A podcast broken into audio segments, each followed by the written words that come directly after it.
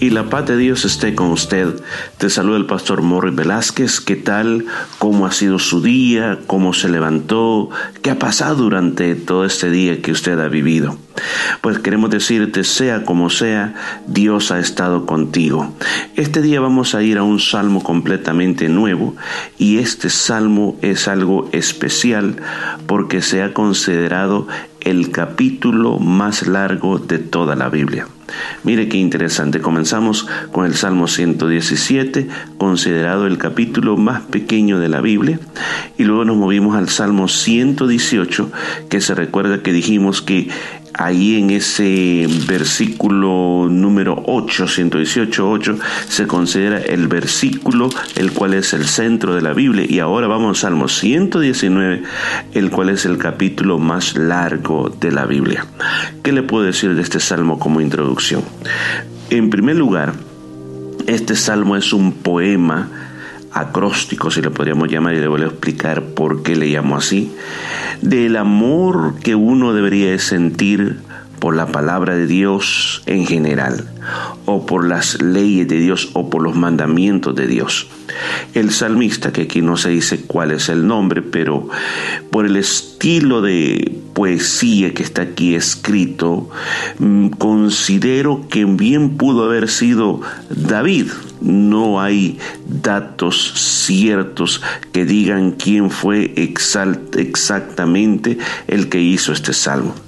Pero lo, que yo puedo ver aquí es el amor a la palabra de Dios el amor a los mandamientos de Dios, el amor a poder seguirlo de una manera plena. Dije al principio acerca de que es una poesía acróstica, por la razón de que cuando uno comienza a leer este salmo, en algunas versiones de la Biblia, dentro de cada, eh, podemos decir, está dividido en varias secciones. Y por ejemplo, la sección de este día, si usted tiene una Biblia y la puede ver, dice Aleph. Luego a partir del versículo 9 dice Bet. A partir del versículo 16 dice Gimel. ¿Qué son esas palabras? Esas palabras es lo que se conoce el alefato. El alefato es el equivalente a nuestro abecedario. Entonces el alefato hebreo está descrito aquí. Aquí usted puede saber cómo se dice cada letra del alefato hebreo. Son 22 letras que los mismos judíos le llaman los ladrillos de la creación. Con cada una de estas letras, si nosotros podríamos leer el hebreo original, es la primera, podemos decir, eh, letra de cada eh, podemos decir, versos eh, de cada sección que comienza cada salmo. Por ejemplo, si fuera directamente, hubiese sido hecho en español, podría haber comenzado con la letra A. A ti, Señor, sea la gloria. Y por ejemplo, a partir del versículo 9, comenzaría con la letra B, que podría decir, bendecido sea el nombre del Señor, y así sucesivamente hasta que termine el final. O sea, en su idioma original, es una poesía muy, muy hermosa que los traductores de la Biblia nos han tratado de traer lo, lo, mejor que se puede interpretar en esta poesía tan grande por ese amor que debemos de sentir por la palabra de Dios. Mi pregunta para usted es, ¿cómo usted se siente con respecto a la palabra de Dios? ¿Qué significa para usted? ¿La ama? Yo recuerdo en una ocasión fui invitado a una sinagoga judía y pude comprar algo que yo había leído en muchos libros. Generalmente en cada sinagoga tienen los rollos de los libros de la Biblia, lo vienen haciendo como en los tiempos eh, antiguos, desde la época antigua, que no es un libro como nosotros los tenemos en nuestra Biblia, sino que son rollos grandes. Y los tratan como que fueran una persona. Los cubren con una vestidura especial, les ponen hasta un gorrito arriba, eh, y luego sabe que cuando hay, son hechos, escuchen, son hechos en, en pieles especiales, copiados a mano, y los pueden tener por muchos años, ya cuando ya no se mira y que tienen que traer otro que es especialmente hecho, el antiguo no solamente lo tiran en, algún lugar de la basura, sino que lo entierran como que fuera una persona. ¿Por qué tanto así? Es por la razón de ellos que ellos consideran que la palabra de Dios es tal como se dice, es palabra de Dios. Y si es la palabra de Dios, tiene que ser tratada con un respeto, un respeto tan grande que se me olvidó mencionar que ellos siempre la tienen en un lugar especial, casi como detrás del altar bajo unas cortinas y cuando va a ser sacada todo el mundo está con aquella expectación que van a sacar las escrituras. Cuando el rabino la saca lo primero que hace es besarlas y mire la besa la palabra del Señor. Hay un respeto hay una reverencia muy grande cuando la palabra de Dios está leyendo. Ojalá que así nosotros tratáramos la palabra de Dios. Y no solamente el respeto por el libro sino que también la obediencia también a la palabra de Dios. Porque lo que vamos a aprender a través de este salmo, vamos a aprender qué tan grande es la importancia que la palabra de Dios es para nuestra vida, a tal grado que la amamos, la reverenciamos y tenemos una canción, tenemos un cántico, porque también este es un cántico muy importante, la palabra de Dios. Así que, habiendo dicho esto, vamos a ir por este camino del alefato, comenzando por la primera letra que dijimos que se llama Aleph y terminando por la última que es Tau, va a ser la última letra. Así que si podemos ver, van a ser casi 22, si podemos decirle, prosas que tiene esto y así vamos a ir aprendiendo de la palabra de Dios. Dice, versículo número uno, bienaventurados los perfectos de camino, lo que andas, andan en la ley de Jehová. Recuerda lo que significa la palabra bienaventurado. En las tradiciones hebreas, eh, tú podías decir con respecto a algo, eh, por ejemplo, tú decías, ¿cómo te sientes? Muy bien.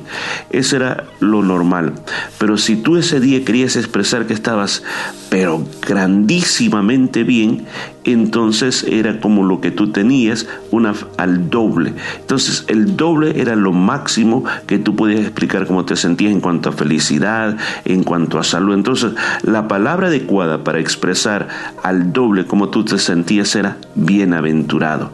Entonces al decir que tú estabas bienaventurado era que estabas doblemente feliz. Y aquí dice las escrituras de que doblemente feliz son los perfectos de camino. Ahora, la pregunta que puede resurgir aquí, ¿y quién es perfecto de camino? Muéstreme una persona que no se equivoca. Es que aquí no está diciendo eh, que aquí hay una persona que no se equivoca, no, sino que leamos la segunda parte, dice, los que andan en la ley de Jehová. O sea, la persona que toma la ley de Dios y dice, yo voy a vivir por esa ley. Esa ley va a ser mi modo y mi estilo de vida. Eso es lo que a mí me va a dirigir. Entonces, está diciendo, escucha bien, pongamos bien toda nuestra atención para que quede bien en claro. Está diciendo que la persona que decide caminar ese camino, entonces comienza a caminar el camino de la perfección. No está diciendo que no te vas a equivocar, no está diciendo que no vas a tropezar, vas a equivocarte, vas a tropezar, va a haber momentos en que ya no podrás más, pero cuando tú caminas en la ley de Dios, siempre tienes esa motivación para ir adelante. Piense cuántas veces usted le ha fallado a Dios, cuántas veces yo le he fallado a Dios. Le hemos fallado muchas veces, pero sin embargo la motivación que tengo todos los días es tratar de seguir lo que Dios me ha ordenado en mi vida. Y si usted decide, Señor, yo voy a caminar en ese camino, esa va a ser la mejor decisión de nuestra vida. Recuerde, la diferencia con aquel que no conoce el Señor y con respecto a nosotros es de que el Señor hizo el llamado. ¿Quién quiere venir en pos de mí? ¿Quién quiere tomar su cruz? ¿Quién quiere seguirme? Y nosotros decimos, yo Señor, yo quiero seguirte. Entonces comenzamos a caminar el camino de su ley. Y aquí nos encontramos caminando. Han pasado tantas cosas, pero igual nosotros seguimos en este camino que el Señor nos llamó un día. Versículo 2, otra bienaventuranza. Bienaventurado los que guardan tus testimonios y con todo el corazón le buscan. Doblemente feliz las personas que no solamente, como dijo anteriormente, siguen el camino, sino que guardan lo que tú has dicho, Señor, en tu palabra. Escúcheme bien, hay una gran diferencia en estos dos puntos. seguir el camino está hablando de un andar, de un caminar día a día. Guardar el camino es lo que nosotros vamos a ver más adelante, o guardar el testimonio, es poder meditar, recordar o aplicar día a día lo que el Señor nos ha dicho en su palabra. Tú puedes caminar el camino y esforzarte en ser un buen cristiano. Pero hay una diferencia cuando tú comienzas a aplicar día a día lo que tú has leído en la palabra de Dios, lo que tú has escuchado a través de sermones y tú comienzas a ponerlo en práctica a cada situación. Esa persona dice que será altamente dichosa. Y luego también dice, y los que le buscan de todo corazón.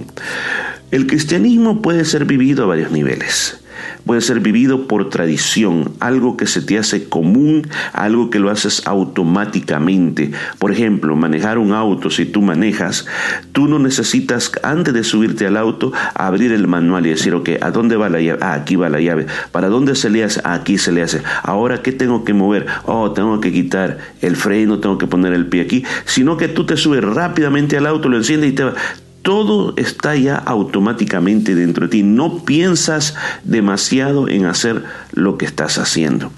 Ahora, cuando tú dices, cuando aquí se dice hacer algo de corazón, es como, por ejemplo, cuando tú miras la necesidad de alguien y tú dices, necesito ayudar a esta persona. Y hay algo dentro de tu corazón que te motiva y lo que estás haciendo no es eh, pesado, no llega a ser como una carga sobre ti, sino que lo haces con todo tu corazón. Y eso es lo que el Señor desea, que nosotros le busquemos de esa manera. Ahora, ¿qué significa buscar al Señor? Hay muchas formas de buscarle. Número uno, pensando en Él durante el día. Tenemos tantas cosas de las cuales nosotros podemos pensar. Pero ¿qué tal si nosotros dedicamos buena parte de nuestro día a pensar en lo bueno que Dios? ¿Qué otra forma de buscarle? Separar tiempo para leer la palabra de Dios. Esa es otra forma de buscarle. Cuando tú te apartas de cualquier otra cosa y quieres pasar leyendo la palabra de Dios, eso es buscar a Dios. ¿Cuál es la otra manera? Orar. Cuando tú te arrodillas, cuando tú comienzas a pedirle a Dios y que quieres pasar tiempo contigo, es otra forma de buscarle. ¿De qué otra manera? Cuando tú vas a la casa de Dios, cuando tú separas ese tiempo, un tiempo que para ti es sagrado, que no importa que te vengan visitas, tú dices, no, este es el tiempo del Señor. No importa lo que esté pasando en el mundo, tú dices, a mí nadie me apartará de estar en la casa de Dios, porque ese es un tiempo que tú dices, voy a estar en la casa de Dios. Podemos hacer muchas cosas en la vida, pero el tiempo para Dios es algo muy sagrado, como el salmista también dijo en otra ocasión, yo me alegré con los que decían a la casa de Jehová iremos. También en otra ocasión dijo, una cosa le he pedido, una cosa le he demandado a Jehová, que pueda estar en la casa de Jehová todos los días de mi vida para contemplar su hermosura. Gloria a Dios por eso. Y terminamos con eso, dice, pues no hacen iniquidad los que andan en sus caminos. Qué precioso lo que aquí dice. Iniquidad, escuchen, cuando habla la palabra iniquidad, es hacer lo malo de una manera predimitada, predimitada. O sea, tú comienzas a pensar en lo malo y es tan grande ese deseo de hacer lo malo que tú lo haces y no importa lo que te va a costar y no importa, en otras palabras, las, consecuencias que pueden venir. Aquí la palabra Dios dice que los que andan en los caminos del Señor, dice que no harán iniquidad. ¿Por qué razón? Por la razón de que la palabra de Dios es una fortaleza a tu vida. Otra razón, y la vamos a aprender aquí, que la palabra de Dios te ilumina el camino. Cuando vienen esos malos pensamientos, no podemos evitarlos que vengan. Tú vas a tener pensamientos de todo tipo, hasta los más sucios, todos te van a venir a la cabeza. Pero la palabra de Dios inmediatamente toma control en tu vida y aquellos pensamientos malignos comienzan a ser rechazados por medio de la palabra de Dios. La palabra de Dios comienza a rechazar todo mal pensamiento. Y entonces tú te detienes. Y si por un momento estuviste a punto de caer, tú te levantas. Por el contrario, cuando no somos, no caminamos el camino del Señor, simplemente nos unimos, nos hundimos en la piscina del mal. Y después queremos salir y ya no podemos salir. Pero los beneficios de andar en los caminos del Señor es que siempre tienes una alarma que te indica el peligro. Y si le ha fallado, esa misma alarma te urge, el Espíritu Santo te urge para que te reconcilies con Dios y vuelvas al camino. Estimado oyente, hay grandes beneficios en seguir los mandamientos de Dios. Hay grandes beneficios en ser obediente y caminar los caminos del Señor. Ser un perfecto de camino no quiere decir no fallarle a Dios, pero significa ir y caminar en lo que Dios ha dicho. Vamos a orar. Padre, te damos gracias por esta palabra, por estos versículos que hemos podido analizar este día. Padre, háblanos siempre el corazón. Y permítenos, Señor, que siempre andemos en tu ley, que guardemos tus testimonios, que te busquemos de corazón y que podamos andar, Señor, en esos caminos, Señor, para no fallarte. Por favor, fortalézanos. Lo pido en el nombre de Jesús. Amén y amén. Continuamos el día de mañana con este precioso salmo.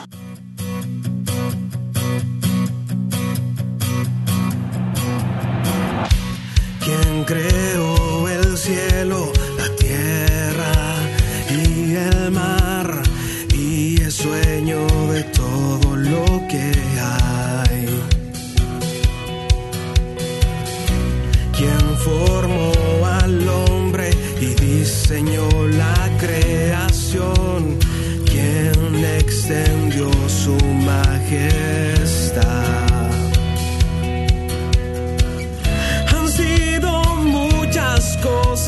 Cosas